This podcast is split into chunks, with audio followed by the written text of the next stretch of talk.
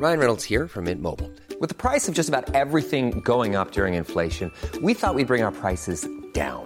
So to help us, we brought in a reverse auctioneer, which is apparently a thing.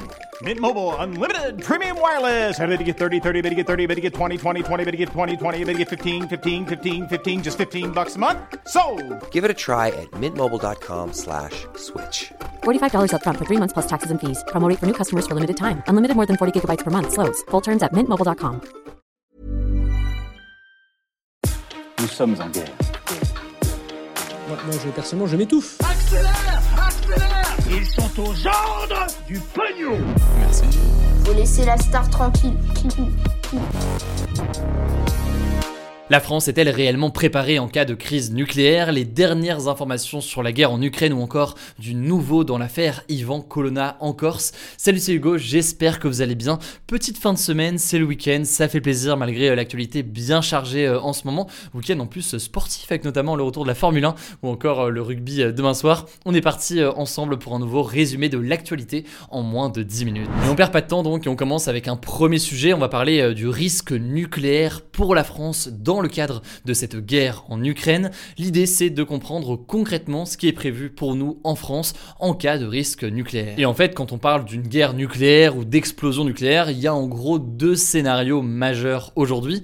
Le premier scénario que craignent les autorités c'est celui d'une explosion d'une centrale nucléaire en Ukraine qui serait euh, par exemple due à un bombardement ou un assaut russe euh, pour prendre le contrôle d'une centrale nucléaire euh, ukrainienne et qui provoquerait même involontairement eh bien, une explosion et ensuite donc une fuite radioactive avec un nuage radioactif.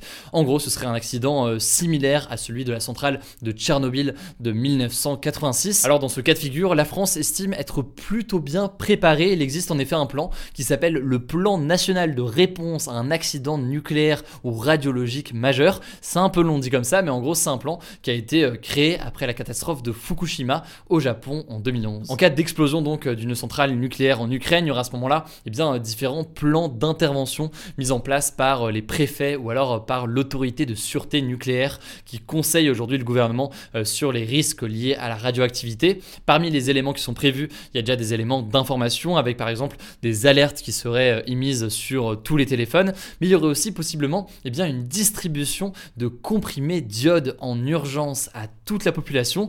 Alors on va pas rentrer dans tous les détails scientifiques, mais les comprimés d'iode, c'est donc eh bien, des comprimés qui sont censé empêcher la thyroïde, qui est en fait une glande située au bas du cou, euh, d'absorber cette radioactivité rejetée dans l'environnement avec par exemple ces nuages radioactifs, et donc de limiter en fait notre exposition à cette radioactivité, puisque logiquement cette radioactivité peut avoir des conséquences très très néfastes sur notre santé. Alors là on parle d'éléments médicaux qu'on voudrait distribuer en urgence à toute la population, ça rappelle forcément peut-être le bazar euh, concernant les masques en 2020 euh, lors du premier confinement où clairement il n'y avait pas des masques chirurgicaux euh, pour tout le monde. Mais là-dessus, eh bien, la direction générale de la santé a assuré à France Info et à d'autres médias qu'il y avait bien du stock et un stock de comprimés prévu pour toute la population en cas euh, donc euh, typiquement d'explosion nucléaire. Ça c'est donc dans le cas d'une explosion d'une centrale nucléaire par exemple en Ukraine. La France, vous l'aurez peut-être compris, s'estime donc plutôt prête, même si évidemment il faut rester très prudent puisqu'il y a encore beaucoup d'inconnus. Quant au deuxième scénario, eh bien ce serait en fait celui d'une attaque avec par exemple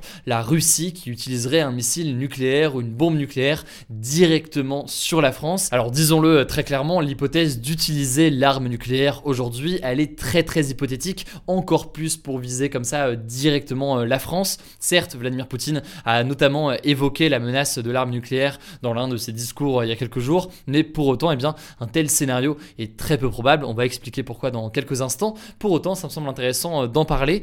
Dans le scénario et dans le cas d'un missile nucléaire lâché sur la France, eh bien, euh, beaucoup d'experts estiment que la France n'est pas du tout préparée. Bon, déjà, la France ne dispose pas d'abri euh, atomique, il en existe seulement quelques centaines pour une population de quasiment 70 millions de personnes, et euh, ces abris sont surtout destinés pour protéger les autorités militaires. Il n'existe pas non plus de système antimissile suffisamment efficace pour contrer et comme ça, eh bien, riposter à une attaque à un missile nucléaire. Et d'ailleurs, c'est pareil pour les alliés de la France. Les États-Unis par exemple, ne serait pas non plus euh, en mesure d'arrêter euh, une attaque sur le territoire français. A noter par ailleurs que certains pays sont davantage préparés que d'autres en cas euh, d'attaque nucléaire. C'est le cas des États-Unis, du Canada, de la Suède ou encore de la Suisse qui ont massivement construit des bunkers, mais aussi plus globalement des moyens d'alerte pour protéger les populations en cas d'attaque sur leur territoire. Mais alors pourquoi est-ce que la France n'a pas grand-chose pour se protéger d'une attaque nucléaire de ce type-là? Eh bien parce qu'elle compte sur ce qu'on appelle la dissuasion nucléaire. Alors la dissuasion nucléaire, c'est un vaste sujet, on pourrait en parler pendant euh, des heures, mais en gros l'idée c'est de dire que la Russie n'attaquera pas la France avec une arme nucléaire, puisque elle sait que si elle fait ça, elle ferait face à une riposte immédiate de la France avec sa propre arme nucléaire sur le territoire de la Russie. Et à ce moment-là, et eh bien évidemment, l'escalade serait sans fin. Bref, cette dissuasion nucléaire, elle est censée empêcher toute utilisation justement de l'arme nucléaire. Et du coup, la France ne s'est pas complètement préparée à l'idée que potentiellement un pays décide de vraiment l'utiliser, puisque de fait, tout ça apparaît comme assez peu probable au vu de cette dissuasion. Bref, voilà donc pour l'état des lieux sur la situation. Encore une fois, aujourd'hui, même s'il y a des incertitudes sur la sécurité de certaines centrales nucléaires actuellement euh, en Ukraine, euh, aucune explosion ne s'est produite. Et par ailleurs, concernant l'utilisation d'une arme nucléaire,